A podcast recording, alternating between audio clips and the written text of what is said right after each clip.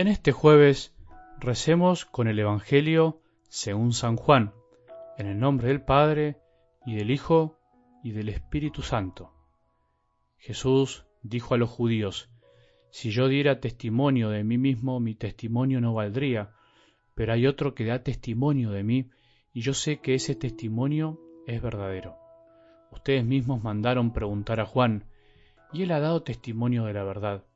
No es que yo dependa del testimonio de un hombre. Si digo esto es para la salvación de ustedes. Juan era la lámpara que arde y resplandece, y ustedes han querido gozar un instante de su luz. Pero el testimonio que yo tengo es mayor que el de Juan. Son las obras que el Padre me encargó llevar a cabo. Estas obras que yo realizo atestiguan que mi Padre me ha enviado. Y el Padre que me envió ha dado testimonio de mí. Ustedes nunca han escuchado su voz ni han visto su rostro, y su palabra no permanece en ustedes porque no creen al que Él envió.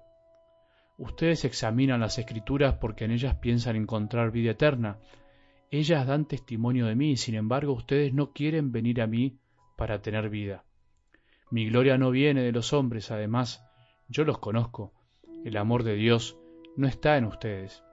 He venido en nombre de mi Padre y ustedes no me reciben, pero si otro viene en su propio nombre, a ese sí lo van a recibir.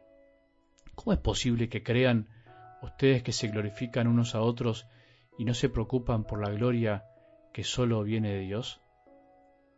No piensen que soy yo el que los acusaré ante el Padre, el que los acusará será Moisés, en el que ustedes han puesto su esperanza. Si creyeran en Moisés, también creerían en mí, porque Él ha escrito acerca de mí. Pero si no creen lo que Él ha escrito, ¿cómo creerán lo que yo les digo? Palabra del Señor.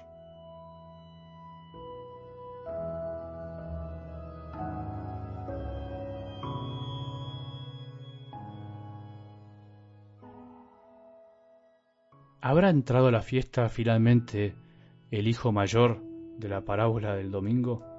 Naturalmente tendemos a pensar que no, porque en realidad el padre lo va a buscar para convencerlo y el hijo lo llena de excusas y le cuenta en el fondo todo su dolor, el por qué está enojado.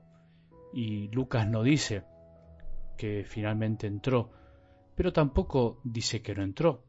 Por lo tanto, podríamos pensar que es un final abierto, como una invitación de Dios para que nos preguntemos nosotros mismos, ¿y nosotros ¿qué haríamos? ¿Nosotros entraríamos a la fiesta de un padre que recibe a su hijo después de despilfarrar todos los bienes? ¿O seguiríamos creyendo que somos los hijos obedientes y que nosotros nos merecemos más que los demás? Bueno, vayamos abriendo nuestro corazón, porque el cielo no será otra cosa que la fiesta de los perdonados, de aquellos que se arrepintieron y volvieron, y entre ellos puede estar realmente cualquiera, incluso aquel que hoy en la tierra lo miramos de reojo y decimos, no, este no puede cambiar.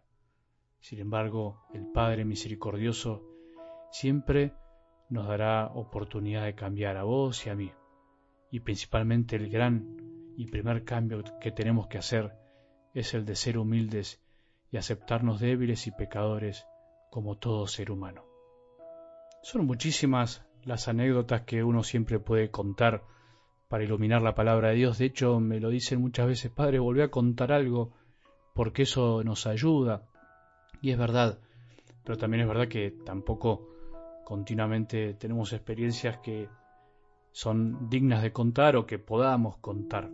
Pero hablando de eso, me acuerdo que me pasó algo cuando comencé el ministerio de párroco, que un hombre mayor con su gran sabiduría me enseñó, porque eso uno va aprendiendo y tenemos que ir aprendiendo todos a encontrar la verdad escondida por donde uno mire, no importa lo poco que parezca, la verdad siempre está ahí, misteriosa, pero atrae siempre. Bueno, me acuerdo que este hombre mayor me llamó y me dijo, padre, le voy a pedir o decir dos cosas, mejor dicho, dos cosas que se la dije al padre anterior. Mire, yo lo voy a ayudar mucho, más que al padre anterior, pero no le voy a decir cosas lindas, no lo voy a halagar, ni tampoco le voy a andar con chismes. Qué lindo le dije yo, qué bueno lo que me dice, eso es lo que quiero. que me ayude, que se juegue por esta comunidad, pero que no me ande con chismes. Y por favor, si usted ve que yo hago algo malo, corríjame, corríjame en privado como enseña el Evangelio. Sí, padre, me dijo, no se preocupe, yo se lo voy a decir. Pero mire, lo que necesitamos en esta comunidad es simplemente que confiese, que venga antes de la misa a confesar y que celebre la misa.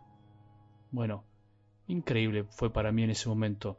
No me dijo quiero que construya un templo más grande, que haga comedores, que solucione el hambre de todo el barrio, solo que confiese y que celebre la misa. En pocas palabras, ese hombre me enseñó o me recordó la esencia de ser sacerdote, no lo único, pero lo esencial, y la esencia de lo que pretende un fiel sencillo de un sacerdote. Pretende y quiere a Jesús que se manifiesta a través de los sacramentos, fundamentalmente, donde se nos da la gracia. Nada más y nada menos que eso, los sacerdotes, pero también vos que estás escuchando, los laicos, todos los cristianos debemos ser testigos de la luz de Jesús, y Jesús fue testigo del Padre. De esto habla algo del Evangelio de hoy. No hablamos en nombre nuestro, no nos creerán por hablar mucho y hacer mucho, porque seamos muy queridos, por ser unos genios, como decimos, grandes hacedores de cosas y llenos de aplausos, sino que nos creerán por ser transparentes en el sentido más profundo y cristiano de la palabra, ser luces que no tienen luz propia, porque a veces no nos da el corazón, es verdad, porque a veces todo nos abruma y nos pasa por encima, porque estamos cansados y caemos, pecamos. Por eso lo más lindo de ser testigos de Jesús, de ser luz, es justamente que la luz no es nuestra, y por eso, si la sabemos cuidar, nunca se apagará. Si sabemos beber de la fuente, nunca dejaremos de quitar la sed. Si creemos que no podemos es porque estamos pensando que podemos por nosotros mismos, y en realidad es todo al revés.